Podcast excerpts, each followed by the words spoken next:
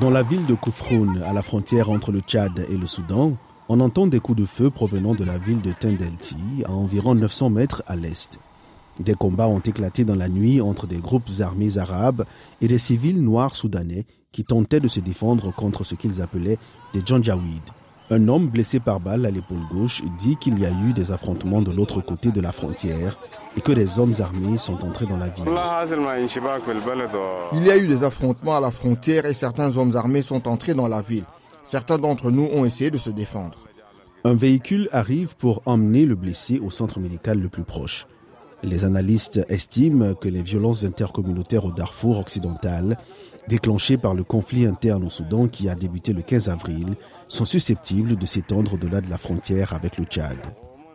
Bakri El Medni, professeur d'administration publique à l'Université de Long Island aux États-Unis, est un spécialiste de la résolution des conflits et du Soudan.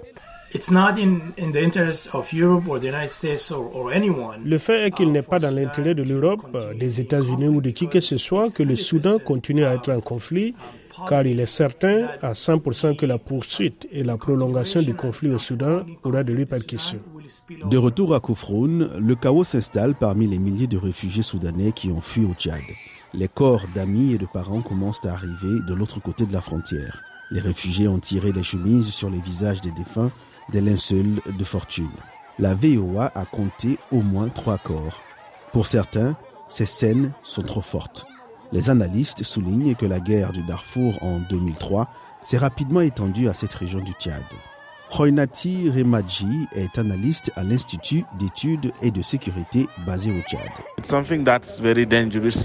C'est quelque chose de très dangereux et qui peut très facilement étendre les combats au Tchad en raison de la composition de la présence des forces elles-mêmes. C'est très ethnique.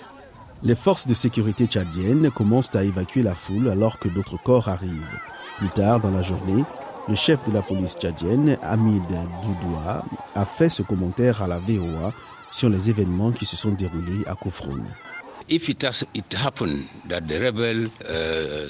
S'il s'avère que ce sont les rebelles soudanais qui ont tiré et non le gouvernement soudanais, je vous dirais que toutes les mesures ont été prises. Euh, tout est sous contrôle maintenant.